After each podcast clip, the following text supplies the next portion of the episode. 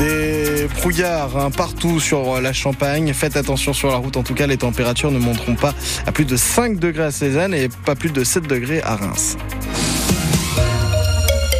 le journal Sophie Constanzer. Euh, la consommation d'électricité augmente avec l'hiver et pour y faire face, EDF peut compter sur les Ardennes. En cette période où les températures baissent à nouveau, les chauffages tournent à plein régime, la consommation électrique notamment augmente et pour faire face au pic de consommation justement, EDF peut compter sur six sites hydrauliques appelés STEP pour station de transfert d'énergie par pompage. Celle de Revin dans les Ardennes, la troisième de France, fournit à nouveau de l'électricité après cinq mois d'arrêt de la production pour des travaux. Lauriane Delanoë est descendue au cœur de cette centrale. Cette station hydraulique, c'est comme une grande batterie. L'eau passe du bassin supérieur en haut de la colline au bassin inférieur, 270 mètres plus bas environ. Entre les deux, elle active quatre turbines-pompes. Dans le jargon du responsable du site, ce sont des groupes. Quand l'eau descend, on va produire de l'électricité par turbinage. Et quand on fait remonter l'eau, c'est les mêmes groupes qui tournent dans l'autre sens et qui pompent pour euh, recharger la grande batterie que constitue le bassin supérieur. Alors comment ça marche? Le responsable François Le Sec nous conduit dans la centrale sous la roche de la colline, au pied des vannes d'arrivée d'eau. C'est un peu comme à la maison, un circuit euh, de plombier. Là, ce sont des vannes quart de tour qui euh, font juste 2,60 euh, m de diamètre et qui pèsent 105 tonnes.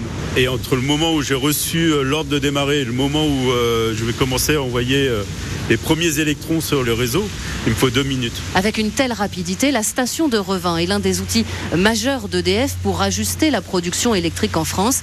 La STEP turbine principalement aux heures de pointe, le matin et le soir. Le réseau, pour bien fonctionner, il faut qu'en permanence la production soit égale à la consommation. Et donc, en fonction des besoins, on peut être appelé à turbiner plus. C'est modulable, hein, soit un groupe, deux groupes, trois groupes. Et des périodes très froides, par exemple, en hiver très froid, on va être plus sollicité en, termes de turbinage. Alors l'hiver dernier, on a eu des séquences euh, de turbinage à trois groupes parce que celui-ci, le groupe 4, était en travaux. Ce groupe, la quatrième turbine, est maintenant en phase d'essai. C'est la dernière étape des grands travaux de modernisation lancés en 2016. François Le Sec. Il y a eu des travaux au niveau de la mécanique euh, des groupes hein, qui ont été euh, démontés et il y a les profils des roues. C'est la partie dans laquelle l'eau va passer. Donc ce profil-là a été optimisé pour que les écoulements se passent mieux. On a gagné 2 à 3 de rendement. C'est-à-dire que chaque goutte d'eau euh, produit euh, plus d'énergie que ce qu'elle faisait auparavant. L'an dernier, la steppe de Revin a produit 1 TWh.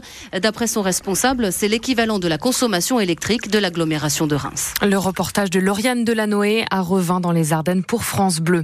Dans la Marne, trois hommes interpellés hier après un braquage dans le centre-ville de Vitry-le-François vers 3h30 euh, du matin. Une voiture bélier enfonce l'entrée du magasin Bouygues Télécom Place d'Armes. Trois hommes volent des téléphones et sont interpellés peu de temps après euh, par les forces de l'ordre. Ils étaient connus de la gendarmerie pour des cambriolages similaires dans la région Grand Est. La 16e journée de Ligue 1 de football et le Stade de Reims qui ramène à un mauvais résultat de Lens, défaite hier soir 2 à 0. C'est la deuxième défaite consécutive pour les joueurs du Stade de Reims qui enchaînent dès mercredi avec la réception du Havre à domicile pour la 18e journée de Ligue 1 de football. De son côté, le Stade de Reims féminin n'a pas tremblé à Lille, victoire 5 buts à 2. Les joueuses d'Amandine Miquel terminent l'année à la quatrième place du classement de division 1 féminine. La reprise, ce sera le 10 janvier. Et l'affiche de la finale euh, du mondial féminin de handball est un grand classique. Hein. France-Norvège, les deux meilleures nations du handball féminin s'affrontent ce soir pour décrocher l'or mondial. Françaises et norvégiennes se connaissent par cœur. Elles s'affrontent pour la cinquième fois en finale d'un championnat du monde. Et entre les deux meilleurs ennemis, du respect, mais aussi une grande rivalité, Nicolas Perronnet. Celle qui résume le mieux cette relation très particulière entre sœurs ennemies, c'est l'ailière Chloé Valentini. Je les respecte par leur jeu, leur défense, mais non, je les aime pas.